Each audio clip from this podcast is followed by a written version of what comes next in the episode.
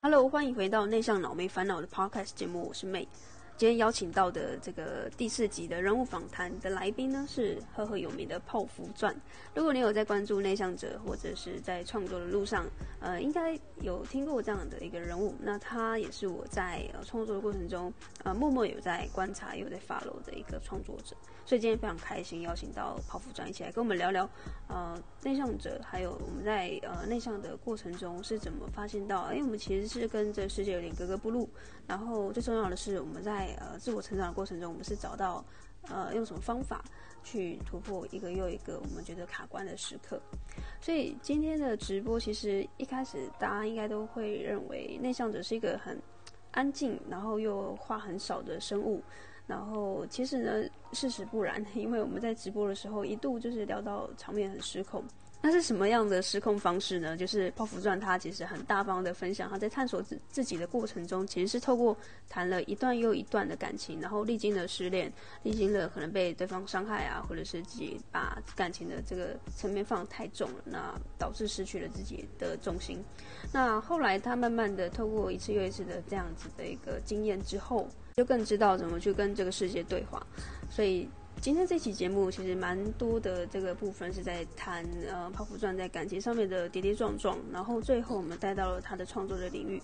所以今天这一集是非常特别的，就是呃感情方面的话题是我在过去频道比较少聊到的。那希望今天大家会喜欢这一集，所以我们就事不宜迟，直接进入到呃我们当天 IG 的直播现场吧。今天就是邀请泡芙钻来聊聊，就是呃。嗯，因为我们都是创作者嘛，都是自媒体的经营者，嗯、然后也都是比较内向的创作者。嗯，那呃，为什么我会跟泡芙钻认识呢？其实就是因为，应该说，嗯，其实，在读书会之前，我就有听过你的响亮的名号了。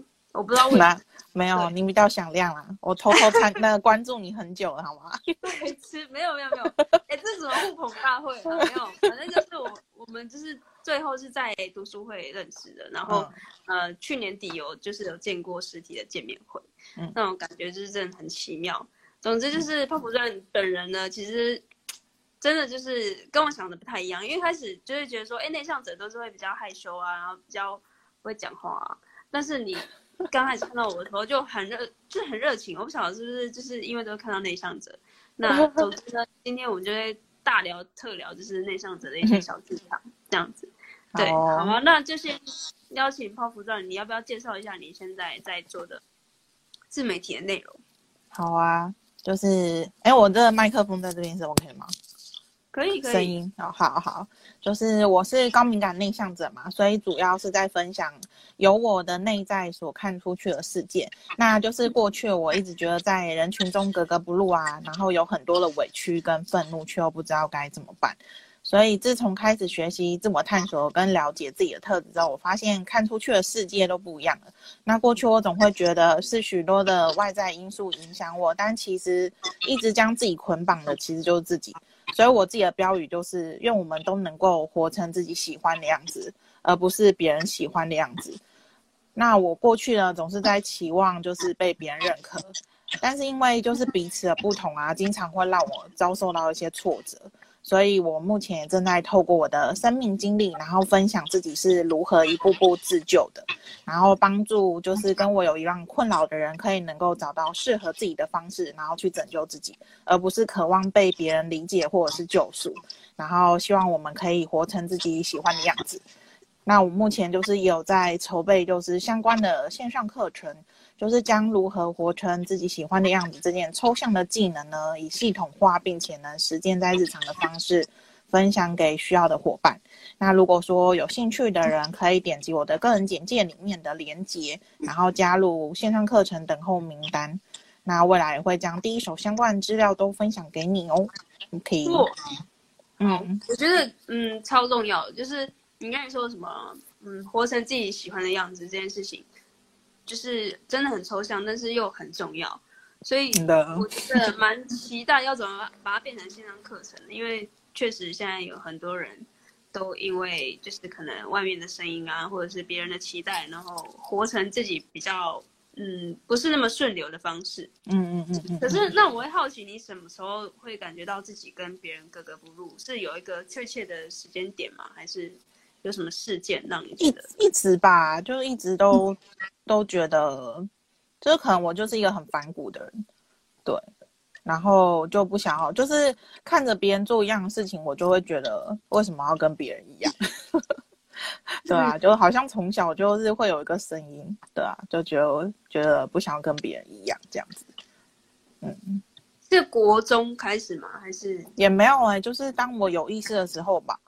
对啊，其实我在呃很小的时候，就是小时候算就是超级边缘的。然后小时候完全是就是整天可以不讲话的那种，对。然后身边那时候就是也是都是自己一个人长大，然后因为我又是独生女，对。然后以前就是又因为自己是独生女，然后不懂得去跟人家相处，然后有被同学霸凌啊什么的，所以其实过去都是就是真的是还蛮。真的都是跟自己在相处啊，然后也是自己长大这样子，对，所以你说什么时候开始觉得自己格格不入，好像一直一直都这样吧。嗯哼，对。那你有你有做过什么比较叛逆的事情吗？就是叛逆吗？有啊，国小的时候很酷哎、欸，我有曾经翘课一段时间，其实我都忘记有多久，然后就我就那个骗骗老师说我要在家照顾爷爷，其实爷爷有外劳会照顾。然后我就在家，不就没事这样怂怂的这样子，然后我也不知道多久。国小的时候，在国小我就翘课，就就不想就就是我从小就很不喜欢去学校，而且我就是我我第一次第第一次翘课好像就是国国小二年级，然后有一个那什么乌鸦喝水的那课，你知道吗？就不知道大家有没有印象？就是小时候就是有一个什么乌鸦喝水课，反正那时候公就是课业就没有交，然后我就跑去那个旁边的公园。因为我怕被老师打这样子，然后就去旁边的公园，然后就没去没去学校，然后还就才就发现说，哎，旁边公园也有其他小朋友，也没去学校，大家玩。你说跟你你说跟你一样都不去上课，然后 对啊，我也不认我也不认识他们，然后只是觉得哎有有小朋友在那边，然后就去玩了。也太酷了吧！就小时候就真的很不喜欢上课，我就觉得去学校就自己就很像一具尸体吧。嗯、对啊，就是去学校，然后就下课，然后就回家，就觉得很开心这样。那这样其实真的蛮蛮早的，因为我自己感觉到自己有叛逆的时候是那嗯国中。哦，真的？为什么契机？就是有什么契机？我觉得应该是嗯国小有点太嫩了，国中就是那时候就是也是呃班上不是都会有那种比较反骨的屁孩嘛？然后那时候我就有点被点醒，就是因为以前都是因为家里的人会告诉你，就是不要太有想法啊，然后就老师说什么就做什么啊，然后以前都是这样乖乖的。但是当班上有这种嗯比较反骨的人出现的时候，这个人生出现的时候，我就被牵，就是有点被开关开启这样子，所以就那时候才有这样的感觉。哦，真的哦。对，对，所以还蛮生气的。好奇我好奇，就是每个人感觉反骨的时候是什么？对耶，我觉得我好像没有，就是也没有什么开关哎。反正我，呃，可能是因为我小时候就是，就我爸那时候就爹不疼娘不爱，然后因为我妈在我很小就离家出走，所以其实身边都没有可以就是一直照顾我大人。然后我就是算于是一个随波逐流的小孩这样子，所以我可能从小就就我也我也不知道哎，就是。反正就是想想那时候就是觉得希望有有人照顾我，但是但是那时候希望的时候又没人照顾我，所以就会变成说哦，想干嘛就干嘛，不想去学校就不想去学校，但是不想去学校也不知道，就是我我以前也有想过说，哎，我要我要出去那个当那个就是要去耍流氓之类那种，然后后来我就发觉哦，我跟他们不是同挂的，那我还是自己耍好了。真的。对对对，我又想说我要加入太妹群这样子，就觉得不太适合，就自己就是就是后来就觉得哦，他们那挂好像聊不太来，这样想说算了，我还是自己自己跟自己玩好了。嗯，所以你后来没有没有走到这这一道之后，你就开始尝试什么方法去找寻自己的归属？就一直想要，就是我以前想说，就是小时候都没人要照顾我，就想说我要去交个男朋友，然后就从小就一直很期待有一段那个甜美的恋爱，你知道？然后从小就一直在追求爱情这样子。嗯，对，然后就。嗯呃，对，就是国小就一直很花痴。我那时候有写很多笔记，我都有留下来。然后每次一翻开那些笔记，里面全部都说哦，又看到暗恋谁，然后都会帮他取个小名这样，然后就觉得他有在看我什么，就是很花痴的日记这样。太可爱了吧？对啊，然后就从国小就一直在暗恋人啊，然后国中也是啊，然后直到我第一个男朋友是高二的时候，然后透过网络交友认识的，之前都是单恋同学这样。对，哎、欸，你走得很前面嘞！你高中就已经有网络的，就是听的概念。对，对没错。所以，所以那个我我网络交友的经历真的超超丰富的。嗯，好啊。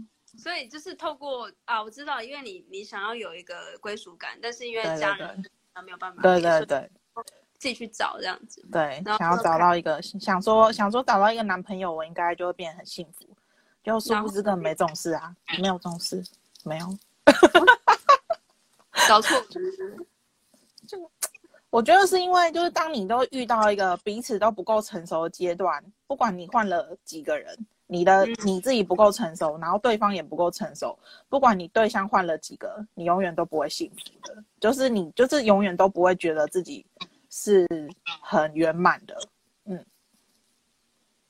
所以你会一直向外去求很多东西，呃，所以就直到直到我呃开始去认真的去探索，然后了解自己，然后我会发觉其实我自己就是完整的，我不需要去透过别人来呃去填补我内心的那一块，然后我就会开始觉得说，哎，我好像更自由了，我不需要我不需要去期待别人给我什么，或者是呃我一直在讨好谁。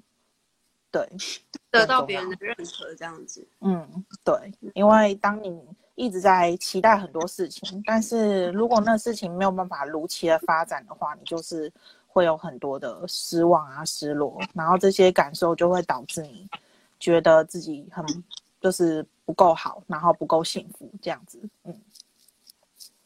所以你是大部分的，嗯，就是探索的过程中，其实是透过谈感情的时候认识自己。对，我觉得，呃，我有自己有想过这件事啊，因为我觉得，呃，恋人这件事情很神奇，就是你看你跟家人，你跟家人就算是他小时候照顾你再亲密，但是你长大你不可能全身赤裸在他面前，但是恋人是你除了你的外在可以全身赤裸之外，你的内在。你也是要全身赤裸的去坦诚跟这一个人相处，你才会觉得是很自在的。我觉得啦。对，我我我想要的感情是可以，就是，呃，就是三百六十度都可以互相 互相的坦诚这样，因为我会觉得就是彼此可以活活，就是做自己喜欢的样子跟对方相处是让我觉得很舒服的。我不用一直去那边觉得说，哦，我想要就是鼻孔明明有鼻屎，然后又因为他在前面又不不敢去抠，还要去厕所，这样多辛苦 之类的。对，那那那就是呃，我刚刚说到什么？突然断片。就是你从谈恋爱的过程中去认识哦，对对对，然后我就觉得说，恋人他真的是一个，我觉得这是一个我的人人生的一个课题吧，就是让我在跟最与我最亲密的人身上，然后去看到我自己是什么样子的。对，嗯、所以我觉得还蛮有趣的，就是过去的一些经历这样子。嗯哼，嗯，所以哎，这个可以讲吗？就是你后来有找到对的人，然后你就决定定下来。对啊，对啊，对啊！就我遇到现在的老公之前，其实也都是，嗯，就是也经历过蛮多不同的感情啊，对吧？然后遇到遇到我老公的时候，我觉得那时候的我已经是一个，呃，算是一个比较成熟的自己这样子，对。然后加上他也是个很很奇特的人，对。然后我们就也没有想太多，嗯。嗯，没有想太多才能结婚是吗？嗯、想太多就不能。其实我对我我真的我会觉得，我有时候像我过去都一直思考，为什么呃为什么你你跟你的另外一半刚开始认识的时候都只是一个单纯的互相喜欢，对，你们就只是互相喜欢彼此这个人。但是当你越来越去深入的去他的生活、他的世界里面之后，你就会开始想要去彼此的干预很多事情，然后就变你们两个之间感感情那种爱情就变得很浑浊。然后我后来就觉得很很辛苦啊，对。然后我遇到我现在老公之前，我就跟他讲说，哎，以后我们就是各自家里的事情各自去处理。那我们我们就是做好独立的个体，然后把自己成为就是是一个成熟大人，对。那现在我们相处，虽然说我们我们结婚，但是我们现在也是一样是用这样子的方式再去经经营彼此的生活，然后还有我们的关系这样子。那我也觉得这样子很舒服。对，嗯，我觉得是真的，就是应该说有别于以前那种年轻时候谈的感情会很不一样。嗯，对，就是我。哎，你是我访问过的内向者一个第一个跟我直接坦诚说，是因为谈感情才更认识自己。嗯，对啊，因为我这我这经历真的我自己都觉得很有趣。对啊，我觉得这很值得分享。对啊，我之后就是其实我有几篇文章有就写感情面的东西。那我之后也会在哦，对啊，我最近有在跟我老公录制那个，就是因为他是雅斯人，雅斯雅斯是一个人格特质跟高敏感是一样的，就是都是一个人格特质。然后我是高敏女孩，然后他是雅斯先生，所以我们就是目前我我有那个邀请他来跟我一起录 podcast，然后就是我们会去聊就是两性相处的一些议题这样子，对，然后因为他。认识我之前，他就是一个只会看书，但是都懒得做笔记，然后也不会写写输出的人。我现在就是一直在逼迫他一定要写写出来。对，所以我们现在就是正一步一步慢慢的去练习，把这个音频就是一起录出来这样子。对，嗯、到时候到时候就会，嗯、呃，现在还没，现在还在前置作业。我现在还在逼他要把逐字稿，因为他那时候写的大纲，然后就自己就一堆赘词，然后他也跟我讲说这。最迟应该还好吧？什么应该还好吧？我就说你自己来剪看看。然后他后来说哦，好吧，那算了。他就说那他还是抱怨模式。对对对，他就说那他还是他还是那个打逐字稿好了。所以他现在就是正在正在努力的打逐字稿这件事。然后我们这礼拜要再重新录一次这样。哦，好，那你上线的时候再跟我讲，我再好啊，宣传一下，很特别，所以是就是就是夫妻就类似嗯。对谈这样子吗？我们是会用，就是以自己的特质，因为我是很，就是我算是很怎么讲，呃，我的高敏特质还蛮明确的，对。然后他的雅思特质，我觉得也蛮明确。虽然说高敏跟雅思都是一个光谱，然后有很多各式各样不同的，所以我们会以自己的角度跟观点去分享，然后主要是呃去聊，去分享一下我们相处这块吧，因为我觉得他真的是。我遇到的对象中，算是很神、很特别的一个人，对，很特别，嗯，对，很特别，对啊，你是说我觉得还蛮值得分享，像就是两经营的关系吧，因为我我觉得，像我过去很多时候是，如果彼此没有办法去了解彼此的人格特质是什么的话，你们很容易就会产生一些争执跟误解，嗯、然后。很多争吵，大大家应该都知道，就是你争吵久了，感情也都磨淡了。对，对啊。但是我跟我老公现在就是，其实我一样就是个很很机车、很龟毛的人，就我就高敏感分数比较高，然后我就很就是很敏感就对了，然后我都会直接，我就会我就会很理性跟他讲说，你现在这个会引发我什么什么，你知道，我就是非常成熟的一个。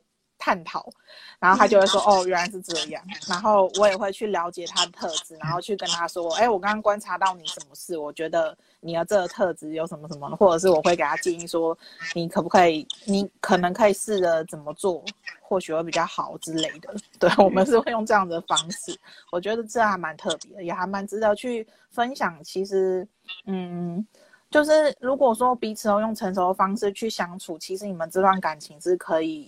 长长久久，而且非常的，就是很让彼此都很舒服吧。嗯嗯，我觉得这就是很不容易啊，因为就是相爱容易相处难。是啊，是啊，是啊，对啊。所以，那你觉得你高敏感的部分有在嗯，嗯感情方面？那在职场方面呢？你之前有哦有啊，公司有啊有啊有啊有在公司职场十多年，然后那时候不知道自己是高敏感啊，但是过去的时候就是会嗯。呃觉得会注意很多小细节吧，然后也会有很多的感觉，就是会被人家觉得说我好像很计较什么东西，因为我就是观察力太高了。然后我可能就是当有时候你可能对身旁的人有一些小抱怨的时候，别人就会觉得说你想太多了吧。嗯，然后人家就会觉得说你为什么就是这么感觉好像这个很计较的，为什么连这种小事都要提出来 之类的？但我过去又不知道，我就觉得说，我那时候就会一直觉得觉得为什么。那些人要这样，然后我就觉得别人很奇怪，但是当然我也知道自己很奇怪，对啊，所以其实很多时候跟人际相处上面都是让我觉得就压力很大，对，然后，嗯，那时候就是也有也有就是比如说你想要在一份工作里面想要去表现自己，但是有时候你的表现自己这件事情又会去打扰到别的同事，所以我觉得有的时候。在人群中去表现自己跟勇敢做自己，反而是就是会打坏了，就是跟人家之间一些关系。呃，我觉得很认同，就是因为我自己也是因为高敏感族群，其实我一直都没有去测那个分数，是你上次读书会的时候有分享那个链接，我才去测。然后他的那个分数好像满分是一百四，然后我是八十七，你是一百二十七，其实是真的很高，就是接近满分这样子。那我就觉得这很，那你高我四十分嘛，那我自己因为六十分以上就是高敏感，所以我自己也呃在生活或是职场或是任何的方方面面，我自己也觉得我自己是很容易呃被就是有，如果身上是有警铃的话，我很容易那个警铃就会就是就会响，我就觉得就是呃我很害怕别人拒绝啊，然后我也很害怕去触怒到别人啊，让别人。别人觉得不舒服啊，或者是我不太会呃去讲出我内心真正的想法，因为我为了要让团体的生活是团体的气氛是好的，所以我就连八十几分的状态我都觉得很不舒服，因为我必须压抑我自己的情绪，那更何况是你一百多分。就是关于分数这件事情，就是据我观察，然后还有研究我自己，我觉得分数只是仅仅是帮助我们测验的当下更了解自己，就是它并不表示你就只能是这个样子。因为自从我两年前第一次测的，我第一次测是一百零八分，然后后来我每半年就会测一次，然后分数都会不太一样。对，那就是有时候我在社团会看到一些人拿对分数。高低就是会感到很困扰，对，感觉好像就被判了无期徒刑，或者是人生感到很绝望之类的，对，对啊，开玩笑的，没有这么夸张啊，对，总之呢，就是分数高低源自于当下对自我的认知之外，还有就是测验文字的定义是什么？嗯，对，举例来说，就是其中测验有一题，他说就是很会很怕痛嘛，那我第一次的时候就会联想到疼痛的那种感觉，就是每个月经痛的感觉。然后我就觉得那时候我是很耐痛的啊，所以我对于很怕痛这一题，我是填有一点符合。然后在我半年之后再做测验，我突然看懂了这一题，它指的是就是你对于痛觉的敏感度，例如说能不能够立即的发现疼痛感的意识。对，那我后来就觉得说，哎，对，就是，呃，因为很敏感嘛，所以其实你身体只要一有什么疼痛，可以立即马上发现，所以我就变成完全符合。对，就很多时候其实是对于，呃，那个问题的文字上面的，就是了解度，然后会影响你填的那个答案，然后跟分数，最终的分数这样子。对，嗯，那。嗯，你觉得高敏感跟内向有正相关吗？因为是因为刚好我也是内向者嘛。那你觉得内向者会一定是高敏感吗？还是数据上没有？对对，就是呃，高敏感高敏感族群是人口中呃，就是有研究嘛，是人口的五分之一。那在这五分之一里面有七成是内向者，然后另外三成是外向者。像那个维猫啊、嗯、David 还有罗卡他们都是外向者，还有小维猫是外向者，对，都是高敏外向，对他们都有测。嗯对，就身边还蛮多，蛮多内向、高敏内向也蛮多高敏外向，还蛮神奇的。不知道为什么高敏人都会吸引高敏人 来到身边，是不是？对啊。然后内向者的部分的话，主要是，嗯，呃，就是其实像最近这几年的内向书就有提到嘛，像过去都会说大概有三分之一的人可能是内向者。但是后来，后来就觉得说，哎，现在其实越来越发现内向者的比例还蛮高的，因为内向的定义它变得是一个，像过去可能大家都会觉得说，哦，好像就是你不太喜欢说话，或者是呃你喜欢就比较害羞或者什么，好像就是内向者之类的。对，但是最近这几年书籍都会有指出说，哎，其实内向它就只是每个人的充电获取能量方式不同嘛。像我就是需要大量独处的时间，对，所以其实内向跟呃高敏感它并不是一个等比的，但是高敏感的话，它是有七成的是内向者，然后三成是外向者，对，然后金慧说他是高敏雅思人，他是个很奇怪的混血儿。高敏雅雅思是算是一个嗯，要有一个。医生去诊断出来才能说自己。不是哎、欸，他他也是一个人格特质哦，真的吗？对，其实、哦、对，就是雅思雅思这个特质是呃源自于雅思伯格症。雅思伯格症过去是一个就是有被判定是个病，但是后来这几年已经被剔除，就是它不是一个病，它是一个人格特质。其实他就是一个，哦、而且雅斯伯格症是像类似像就是柯文哲市长那样子比较呃。他的他的他的特征是比较明确的，但是通一般的雅思人，其实他就跟高敏还有内向一样，是个光谱嘛，就是你的浓度有多高。对，那像我老公的话，我觉得他雅思的浓度还蛮高的，因为他里面还蛮多特质，就是就是大部分的雅思人会让人家感觉到的第一个印象，就是很多时候会让人家觉得很白目。就是会看不，他读不懂情绪，然后也会常常状况外，然后甚至他会很容易的，就是会专注在他自己的世界里面，所以很容易会让别人会觉得这个人很奇怪这样子。对，那这样不会很容易被人家误会吗？就是他变的，结果对，啊，对。那我觉得这样子很，因为其实我我其实之前比较不认识我自己的时候，我都会觉得说我。的情绪，因为我不喜欢让别人身边的人感觉到不好嘛，所以我很会隐藏情绪。是直到之前有有一个朋友跟我说，我这样隐忍我自己的情绪，才会让他们觉得无所适从。嗯，因为你的情绪其实，呃，就算你把它隐藏起来，你的那个气整个气场还是不对的。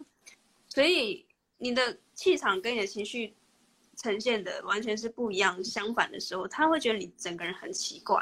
嗯，就是如果你不开心，他反而会觉得说，你就说出来。那我的立场，我的视角会觉得说，我不开心，但是我不想要让我的不开心影响到身边的人，所以我会把它包起来。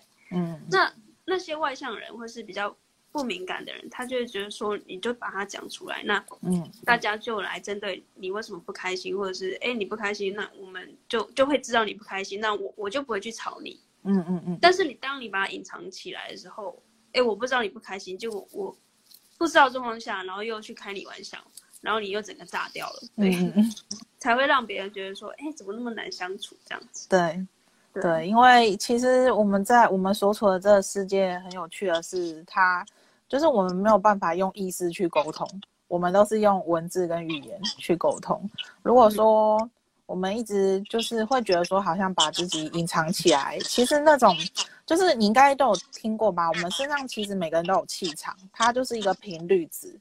如果说当你现在你的情绪是属于一个低谷的，其实你整个气场也是一个会让人家感觉到是不太对的氛围。对对，所以就算是会觉得说，哦，好像是呃，我就不说，然后我我我以为我不说可以不会打扰到别人，但是反而你的不说，你的气场那种感觉，就是会让大家都会感受到，哎，你好像感觉怪怪的哦，或者是你是哪里不舒服啊，反而会更引起别人的一些关注。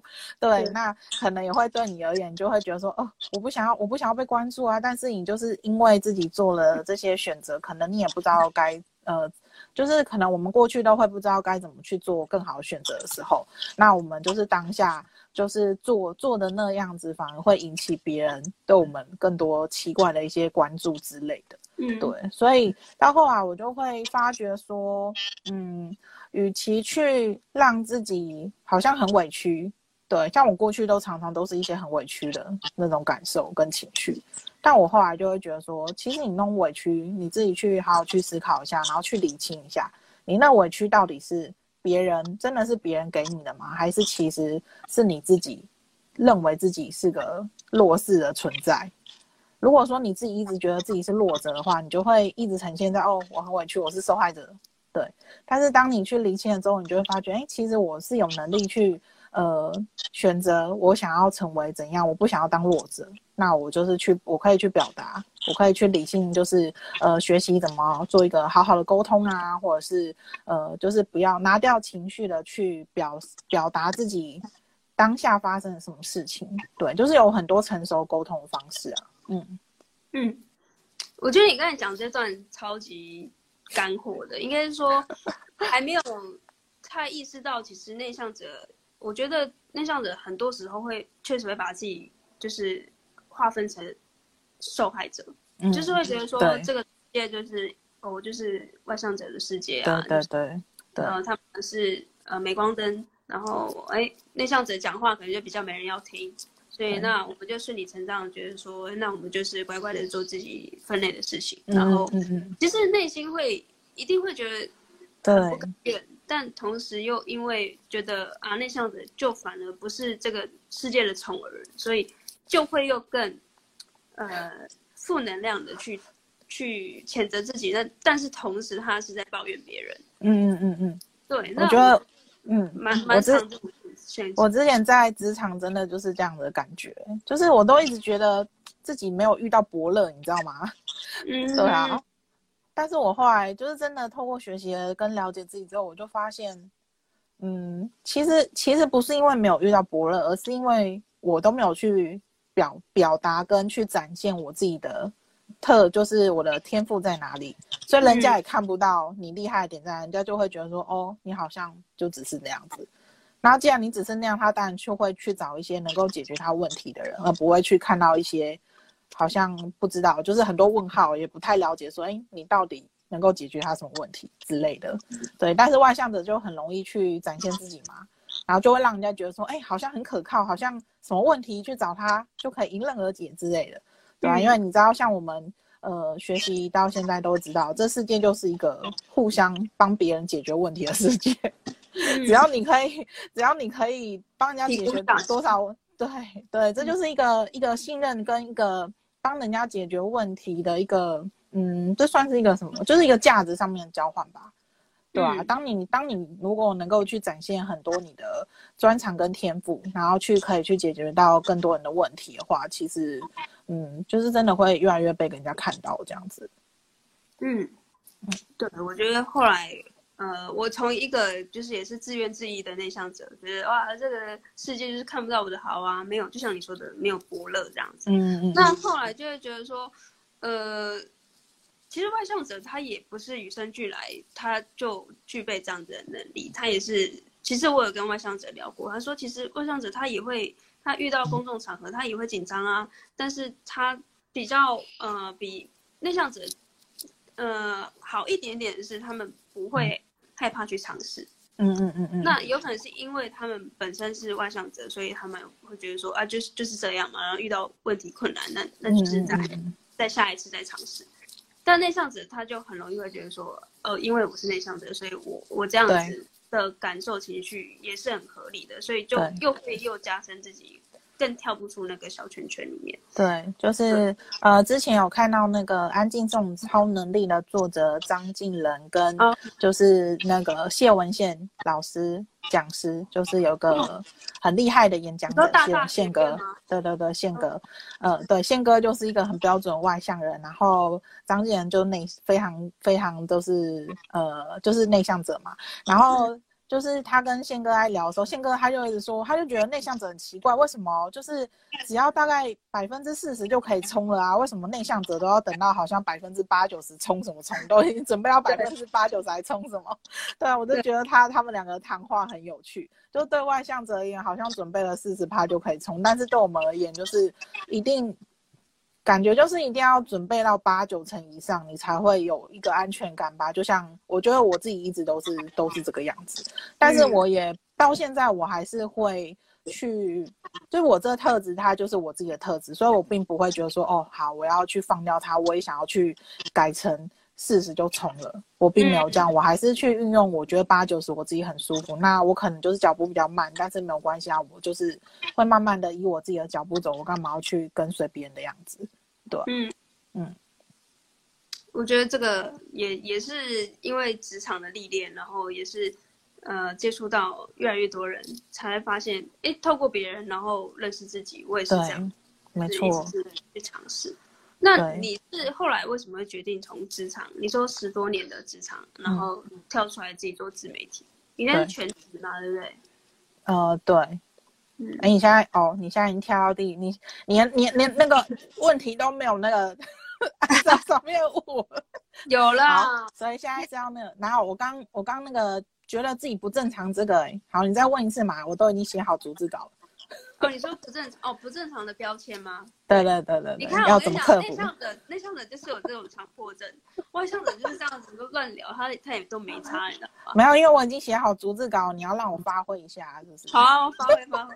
我有点忘记我我的题目。你那时候，你要说曾经觉得自己不正常吗？有的话是怎么克服的？好，我自己来回答，自己主持。因为刚才有聊到了，所以我就跳过了。没有没有，我没有，还有还有一些没有讲，然后我要来念出来。对，就是。对，我一直都觉得自己很奇怪，对，到现在都这么认为。然后过去会觉得自己奇怪是是错误的，会很想改掉这些不好的毛病。然后不论是外在跟内在，都是很向往大家喜欢的样子。然后曾经我也就是付出很多努力啊，跟金钱，然后觉得至少外在可以变漂亮，人生应该可以更顺畅吧。不过最终就是不管我付出了多少努力啊，都会让我的期望感到落空。然后之后呢，我就开始去检视跟反思我自己到底是怎么了。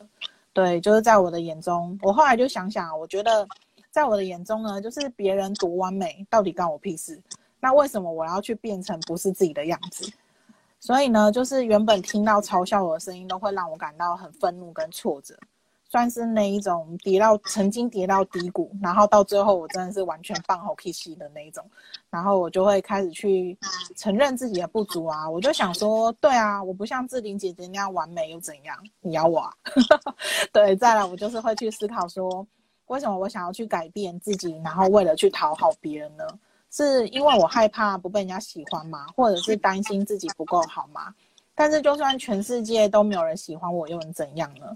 就算我在这，就是就算我再不喜欢这个世界，但是我还是希望可以继续的去呼吸。最终跟我自己待在一起还是我。对，那我会这样想，主要是之前也是有经历过几次的失恋，就会让我觉得说，不管我再努努力，然后付出再多，然后花心思再去讨好对方，最终我还是一个人。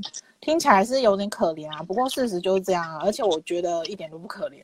对，与与其呢去迎合跟讨好别人，我觉得，嗯，跟自己和好，还有对自己好一点才是最重要的。所以在接下来呢，我就是把重心放在自己的身上，但是我觉得这之中会经历许多，就是刚刚有聊到被讨厌的勇气，因为要跟一般人不一样的，真的会遭受到很多声音，然后不论是来自外界啊，或甚至是自己对自己的批判声。不过每勇敢一次呢，就会让我感到更自由了。而且我感觉呢，就是再也不用害怕别人怎么对待我，因为别人要怎么对待我啊，我也没有办法控制的。所以不管如何呢，只要我够强大，我能够永远就是好好的照顾跟陪伴自己。所以说要说什么克服，我觉得被讨厌的勇气真的很重要。因为一般来说呢，就是从小人类的制约啊，会让我们无意识的将别人放得比自己还要更重要。例如说，我们小时候都有读到，就是恐龙让梨这件事，我就会想说，那为什么不能大家分一分，然后每个人都有呢？对啊，那。大多让我们感到不舒服的人事物，都是因为某一方面感到失衡。例如说，就是听到别人批评自己，感到很伤心，因为那一些话呢，会勾起自己内心的阴影。那阴影呢，会来自于觉得自己不够好啊，所以承认别人的批评是真的。对，那这也等于是将别人放的比自己还要大的一一种失衡感。那当我自己可以去承认自己的不足的时候，然后再去找到方式去调整。那自己也会想说，就算我不是个完美的人，又怎样呢？这个宇宙很大，可以容得下各式各样的灵魂。其实我们真的不需要跟谁一样，只要活成自己喜欢的样子就够。嗯嗯，我觉得你打了，你是不是打很久啊？这组织没有啊？对，还好，就只是只是想，只是就是有有有感而发，然后就写下来了。就在通过练习的，嗯，因为你那个标签啊，你不是有一那个对，你应该说你自己的自我介绍不是有你，会说你是 INFJ 吗？就是对啊，哥，然后呃，你又是高敏，然后高敏感内向，然后就是分数超高的那种，然后最让我惊讶的是你是显示者，嗯，因为人类图的显示者虽然我没有到非常的研究，它不是最最少最少，没有没有，它第二少八趴，最少是一趴反应者是不是？对对对，一趴的反应者。但显示者我身边我还没有遇过。哦，对我我自己目前也没有遇过，我只有我朋友的呃朋友是显示者，但是我自己是没有遇过显示者的朋友。对，嗯，那显示者的特质会是什么？就是很反骨吧，就像我说，然后就是我们第一个反应就是像我不知道你是你是生产者吗？先生还是？我是那个投射者。然后你是投射者，投射者的话，通常你遇到一些。不是自己期望的东西，你可能会内心感到一股很苦，觉得自己的人生很苦。但是像我们的话，我们就是会一股就是觉得很烦哎、欸，然后觉得很愤怒，会觉得说你凭什么这样说我之类的，就是这样，会有这样子的不同感，这样子。对，嗯、所以呃，就是刚刚有聊到说，我就从小就内心就有一股很叛逆的声音，我觉得可能也源自于这个原厂设定吧。嗯，对，然后就会。很多时候，我想就是一直都是一个很不耐烦的人，对。然后我，但是我也是透过去学习啊。然后，呃，可能就像我跟我老公相处好了，可能很很多时候第一个反应还是会觉得很不耐烦或臭脸。但是我觉得在下一秒，我就可以有意识的去哦调整一下自己 的一些态度啊，或者是思考一下自己到底是怎么了这样子。对、啊，嗯，因为我觉得你讲到一个重点，就是呃，假设真的有一个原厂设定的话。呃，认识自己其实不是把这个设定给，就是改掉，就是去换一个设定，而是你认识了你自己之后，你知道当某一个事件触发了你原原本的原厂设定，你应该要怎么去把它在发生事情的时候去修正你的行为。嗯、就是我觉得这是认识自己的最根本的好处，并不是说、嗯嗯嗯、哦，我因为。我觉得我这样子去呃发脾气不好，嗯嗯嗯、呃，而是就是这个脾气是势必要发的，不会因为就是你认识自己之后，你这脾气不会发，就是它一个自然的触发，对，就像吸反射这样，一定会触发。没错。对，就像就像是我们内向者很需要独处一样，他，不可能因为你知道自己需要独处，然后就突然变成像外向者那样哦，跑去社交场合会充电很爽这样，不可能有这种事情，也不可能真的改成那个样子，对啊，然后。你刚刚在聊的时候，会让我想到说，就是在身心灵的部分，就是会提到平行宇宙这件事情。然后我觉得，我们对了解自己之后，其实我们会会知道说，我们其实有很多的选择。比如说，你遇到同一件事情，可能在过去你还不了解自己的时候，你第一个反应就是会觉得暴怒，然后翻脸，然后觉得自己很委屈，然后开始受害者心态。但是当你就是了解自己了之后，你就会开始会觉得说，哦。虽然说我一开始也觉得很烦躁，但是我下一步我就会开始去想说，嗯，我就会去思考为什么会这样，然后我就会想说，哦，那我可以去选择要用什么样子的态度去应对跟面对接下来会发生什么样的事情。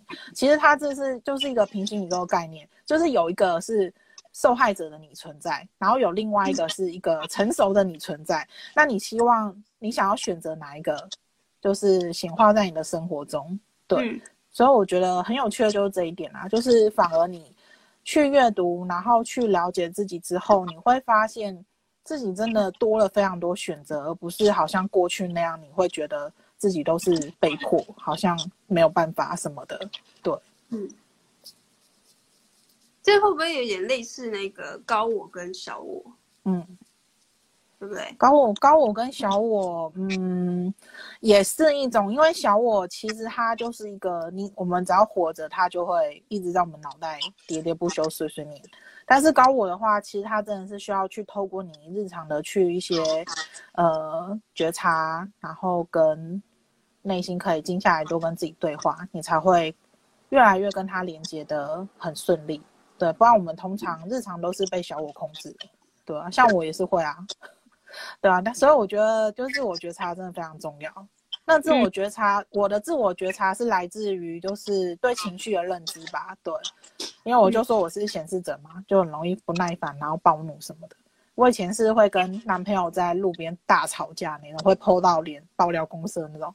我还就是他还骑车骑走，然后我还在后面追的那种，真的，哦、很精彩。对。哦改天来分享一下你的感情史。哎，那这样子，你你老公听到不会不会不开心？不会啊，他觉得他就当故事来听啊，因为他就是，哦，他是六二，就是他是那那个他人人类图人生角色是六二，就是六爻人，就是有点像姜太公调，就是坐在屋顶上面，然后看着这一群人类，想说啊，这群傻孩子的那种感觉的，然后所以他就会觉得说，哦，我讲的其实就是我过去的故事，跟他没有关系，这样子，对，那也蛮成熟的，就是小对对对对对，因为我自己也是有六爻，我是四六人，对啊。所以我还蛮蛮理解这种感觉。好啊，那哎、欸，这样可以跳下一题了吧？好啊。他也怕得罪来宾。好，换你下一题。对啊，那那你怎么从那个就是职场跳到自媒体？嗯、就是你为什么会？哦、你你是问我那个内向者适合做自媒体吗？对啊。对。哦不一样题目是不是？不一样，不一样，不一样。对，我要回答这个，自己自己挑这样。就是内向者适合做自媒体吗？对，我答案是肯定的。对，自己讲。对，因为我我相信大多数内向者都是很低调的，因为过去我是不会在社群更新什么讯息啊，或者是资讯的。要说有的话呢，单纯就是虚荣心啊，想炫耀之类的。对，那总之呢，就是在自从我两年前开始做这件事之后呢，在我的生命中就发现许多神奇的事情。先不要说自我探索这件事好了，就是很多人透过身心灵啊、阅读心理学，然后肯定会对了解自己有多少有帮助。但是我想说的是呢，就是，呃，自从我开始将我内在世界分享出来之后呢，我觉得我身边的人事物都都跟 过去有很大不同。对，灵机良言。对啊，这很烦，对吧、啊？然后最值得分享呢，就是在人际关系这件事上。就是在社团之内，常会看到许，就是内向的小剧场嘛，常会看到许多伙伴会觉得自己交友圈很窄啊，然后希望可以扩大交友圈，然后甚至鼓起勇气在社团跟人家互动。但是我觉得呢，就是我相信啊，这大多数都只能维持就是表面关系，他可能就是因为为什么？因为据我过去的观察，就是内向社团当有人发起，比如说。聚会啊，读书会这种事情，然后当时贴文底下呢，就会非常多踊跃的人在那边说加一加一，快点选我什么之类的。然后发起人也非常热心的私下联系呢，但是最终出来见面的可能就只有发起人跟一个人，跟另外一个新伙伴这样子。为什么我会提这个故事？因为过去我也是加一的那个人。对，然后当下就是觉得内心很澎湃啊，就是但是随着日子一天天过去，然后那种热情消退，我就会开始觉得说。呃，要跟不熟的人出去，觉得好尴尬，然后内心剧啊就会越越演越多，然后最终呢，我还是选择还是待在家里好了。嗯，然后当然就是除了观察别人之外，我自己在这两年也发起了很多次，就是呃自己组了一些内向者群群组，不论是社团啊，或者是赖的群组跟社群，然后对我来说，每次都是头热热的，然后尾冷冷的。然后如果说没有一个愿意可以一直主动交流的角色的话，其实这样的网络社群很快就会长蜘蛛网，而且被遗忘了。所以我觉得对于内向者啊，要一直可以维持在群体中的热度跟。好啦，那我们我觉得就是，其实今天你讲了嗯蛮多关于内向者的，就是我觉得情感面的其实真的比较少人聊啊。然后职场，因为我我是比较呃 focus 在职场嘛。然后我觉得你今天就是提供很棒的价值是在感情这方面。对，那其实要最后就可以聊聊到说你现在的那个就是呃企划，就是疗愈邮件 email。相信有那个学习经营自媒体的伙伴都有听过电邮行销这件事嘛。然后因为这部分我自己是陆陆续续的尝试蛮多方式的，那主要就是呃跟对你有兴趣的人持续对话的一个连接。那对于很少更新社群动态的我，就是要跟一群不认识的人连接，真的是一个大挑战。而且我经营的主题其实很抽象，就是高敏感内向者，它是一个人格特质，没有办法用工具啊或者是步骤去提供什么东西。所以真的要说的话，其实会涉及一些心理学相关，或者是呃，我就是在两年前的时候，我还是一个非常菜鸟，然后没有相关背景，然后也没有人可以跟我深入的交流，基本上就是一个活在自己的世界模样。然后加上完美主义的特质呢，总之就是每个细节都让我非常苦恼。然后在这之中啊，我有跟就是在内向的社群，呃，就是内向的小剧场没有发起九十天的感恩练习。然后就是我有邀请他们，就加入我的邮件，然后我就是每个礼连续九呃十二周，然后每个礼拜都会发一封感恩的练习，然后邀请大家一起做这样。然后我也曾经就是有持续一段时间，就是会访问高敏感内向者，然后录成 podcast 的上传这样。那基本上就是邮件的这个管道已经变成是一个可以触及到受众的一个管道罢了。然后只是我每次的尝试呢，其实都持续不了多久就暂停了，因为就觉得。有点疲乏，然后不有趣了，所以就非常任性这样子。对，所以，但是因为我在日常还是不断的会学习相关知识，然后会一直知道说电邮行销这件事很重要。然后这件事也一直卡在我心中，所以我又开始思考说，到底要怎么找到适合我的方式。然后，但是因为我之前，呃，就是我自己有一个活成自己喜欢的高敏感内向者社团。然后在之前呢，我就是会请加入的人填写问卷，然后我可以从中去找到一些主题来当我的素材就对了。然后加上就是会去思考下一步。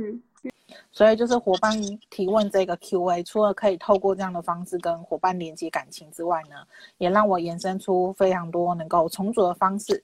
哎，所以你之后会有两个 podcast 是吗？一个是没有啊，就同一个，是跟泡芙先生的。哦，就同一个啊，不同系列这样子。对对对，因为我我我里面其实就是真的还蛮多有的没的，反正我想录什么就录什么，然后之前不想周更也不想周更。就非常任性，但是我就发，我就看数据，其实真的有有有人固定在收听，我觉得还蛮神奇的，所以我决定就是好好的来运用这一块。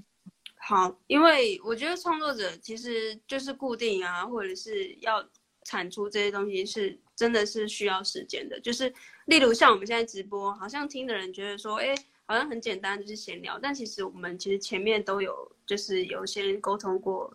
这些问题，像刚刚的访纲啊，嗯、然后呃，像泡芙钻就是特别认真，是把所有的这个逐字稿打下来的，嗯，所以这时间其实都很宝贵啊，就是别人拿去追剧的时间，我们都拿来做这些事情，所以就是也是在这里跟大家说，其实创作这是，呃，创作收钱，我觉得其实是就是天经地义啊，因为我们就是啊，把我们自己脑子里的东西调出来。